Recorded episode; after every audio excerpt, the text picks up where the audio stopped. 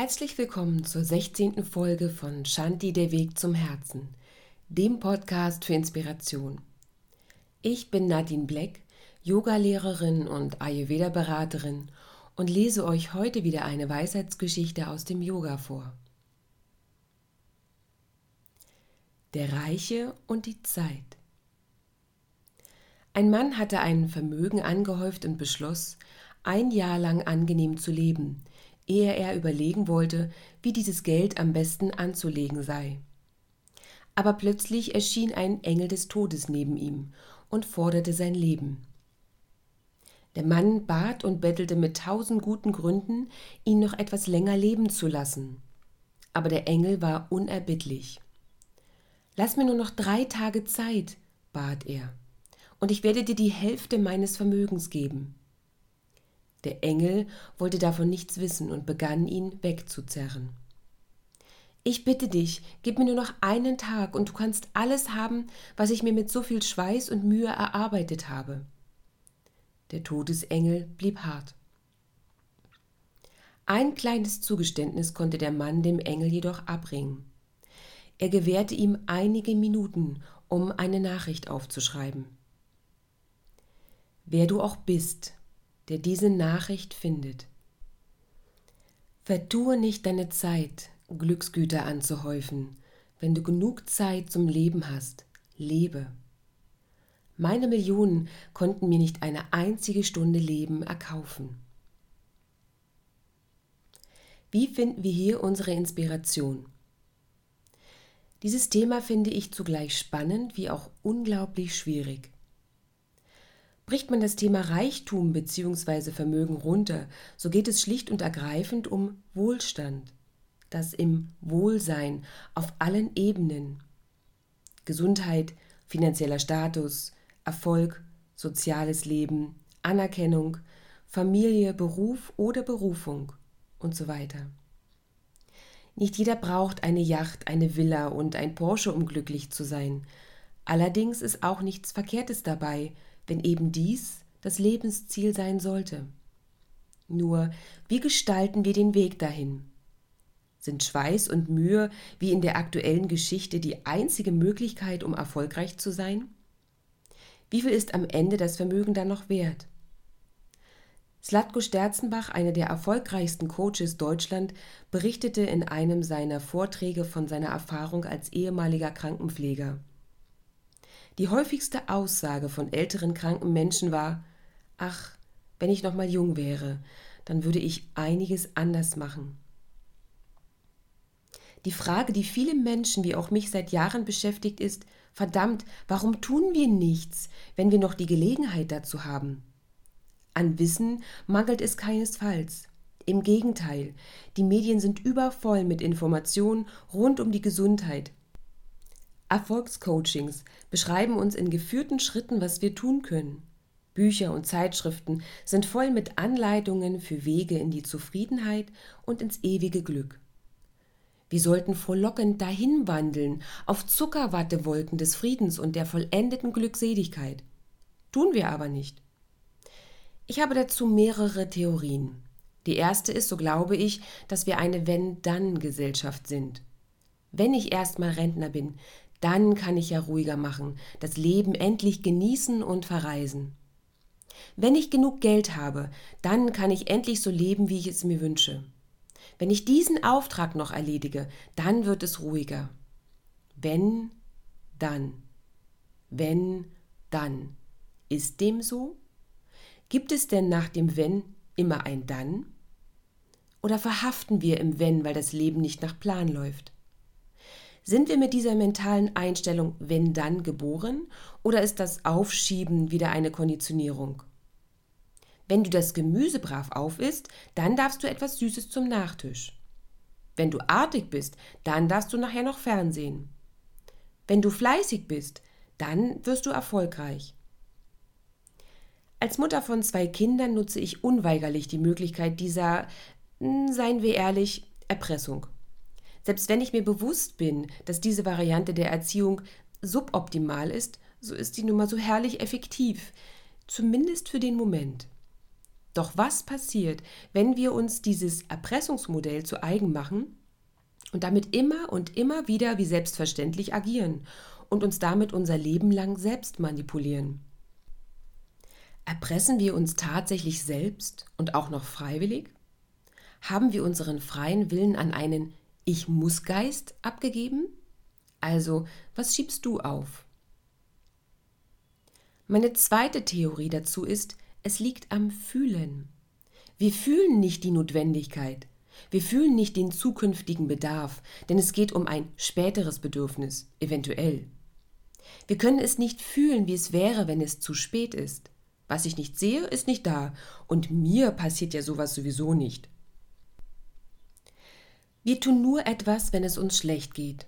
Gut, bei dem einen oder anderen bedarf es etwas mehr, um in die Puschen zu kommen. Doch letztendlich bringt uns genau dieses Fühlen ins Handeln, nicht das Wissen. Unser Gehirn ist am einfachsten über Emotionen ansteuerbar. Ein Beispiel. Jemand erzählt dir, er hätte im Radio einen Beitrag über kleine Hundewelpen gehört. Jetzt hast du höchstwahrscheinlich ein Bild von kleinen Hundebabys im Kopf und denkst, ach wie niedlich. Und? Willst du jetzt ein Hundebaby haben? Ich denke nicht. Gesetzt den Fall, jemand zeigt dir ein Bild von einem Hundebaby. Das könnte deine emotionale Ebene schon etwas mehr ansprechen und du denkst, oh wie süß. Und willst du jetzt ein Hundebaby? Hm, es kommt vielleicht ein Hauch von einem Wunsch auf. Nun der dritte Fall. Du fährst mit Freunden zum Grillabend und die haben, richtig erraten, einen super süßen kleinen Hundewelpen namens Hans Werner. Hans Werner kommt tollpatschig, sich beinahe überschlagend und mit schlappernden Ohren auf dich zugerannt und leckt dir die Füße. Gut, ich weiß, beim Füßeabschlecken sind wahrscheinlich die ersten schon raus. Andere wiederum sind schon jetzt emotional mittendrin, oder? Hans Werner schaut dich nun mit seinen tiefbraunen, großen, voll mit Liebe funkelnden Knopfaugen an, wedelt wild mit dem Schwanz und lächelt dich an, als würde er sagen Auf dich habe ich mein Leben lang gewartet. Spätestens jetzt hörst du dich unweigerlich sagen Oh Willi, darf ich auch so einen haben? Erwischt. Dieses Gefühl, wenn dich so ein nach aufgeplatztem Sofakissen aussehendes und knuffiges Wesen anglotzt, bringt deine emotionale, glückshormonausschüttende Seite voll auf Tour. Für alle Katzen- oder Frettchenliebhaber bitte an dieser Stelle einfach das gewünschte Objekt der Begierde einsetzen. An all meine Singledamen, Männer gehen auch. Stellen wir uns nun weiter vor, dieses Emotionstheater würde dir immer passieren, wenn du einen Apfel, Brokkoli oder Salat, einen Jogger oder eine Yogafigur siehst. Gar nicht auszudenken. Wir wären doch allesamt umgehend Gesundheitsapostel in purer Ausgeglichenheit durchs Leben schippernd. Es wird noch verrückter. Selbst wenn wir mal eine Phase des absoluten Gesundlebens ausprobiert hätten und bemerkt hätten, wie unheimlich gut uns das tut, käme dieser kleine Schweinehund, also nicht Hans Werner, daher und würde mit ungesunden Leckereien vor unserer Nase herumwedeln oder würde uns dazu zwingen, unsere Arbeit unbedingt noch fertig zu machen, den Haushalt ganz dringend noch zu erledigen. Und er würde uns dazu bringen, viel zu oft Ja zu sagen, obwohl wir Nein meinen. Selbstverständlich gibt es schon sehr viele, die das gesunde Mittelmaß in ihren Alltag integriert haben. Wir wollen ja nicht den Teufel an die Wand malen. Unser Körper ist wie eine riesige Festplatte. Alles, was wir tun und was wir erleben, wird abgespeichert. Unser Körper muss mit den Ressourcen, die er mitbekommen hat, und mit denen, die wir ihm geben, arbeiten und haushalten. Glauben wir im Ernst, wir haben noch ewig Zeit? Meine dritte Theorie dazu ist unser Fokus. Als ich schwanger war, habe ich um mich herum nur noch Schwangere gesehen. Als ich mir meinen roten Mini gekauft hatte, fuhren plötzlich alle Mini. Als hätte jemand über Nacht einen ganzen Güterzug voll Minis in meiner Gegend abgeladen. Nie zuvor sind mir so viele Minis aufgefallen. Genauso ist das mit der Zeit. Bin ich 20, liegt noch alles vor mir. Ich habe Kraft, Träume und glaube unendlich viel Zeit zu haben. Bin ich 30, kann ich arbeiten, als gäbe es kein Morgen. Auch mit 40 sind die kleinen Signale des Körpers als eher leicht störende, irrelevante Unannehmlichkeiten einzustufen. Erst Nach und nach verschiebt sich unser Blickwinkel. Zeit nehmen wir dann anders wahr, als würde sich die Erde plötzlich schneller drehen. Zeit ist demnach mit Emotionen verbunden. Habe ich einen fantastischen Urlaub, vergeht die Zeit wie im Fluge. Sitze ich beim Zahnarzt mit einem Bohrer am Gebiss, will die Zeit einfach nicht vergehen. Für jeden von uns scheint Zeit unterschiedlich viel wert zu sein. Wird Zeit immer wertvoller, je weniger man davon hat? Oder ist Zeit dann am wertvollsten, wenn es gerade schön ist? Könnten wir der Zeit nicht eine gleichbleibende Bedeutung geben, indem wir sie als das schätzen, was sie ist, als ein Geschenk ohne bekanntes Limit? In dem Buch Fünf Dinge, die Sterbende am meisten bereuen von Bronnie Ware schreibt sie folgende Worte einer sterbenden Frau. Es gibt eine feine Trennlinie zwischen Mitgefühl und Opfermentalität. Mitgefühl ist eine heilende Kraft, die man sich entgegenbringt, wenn man gut zu sich selbst ist. Aber das Opferspielen ist eine hochgiftige Zeitverschwendung, die nicht nur andere Menschen abstößt, sondern dem Opfer auch die Chance nimmt, jemals wirklich glücklich zu werden. Niemand ist uns irgendetwas schuldig.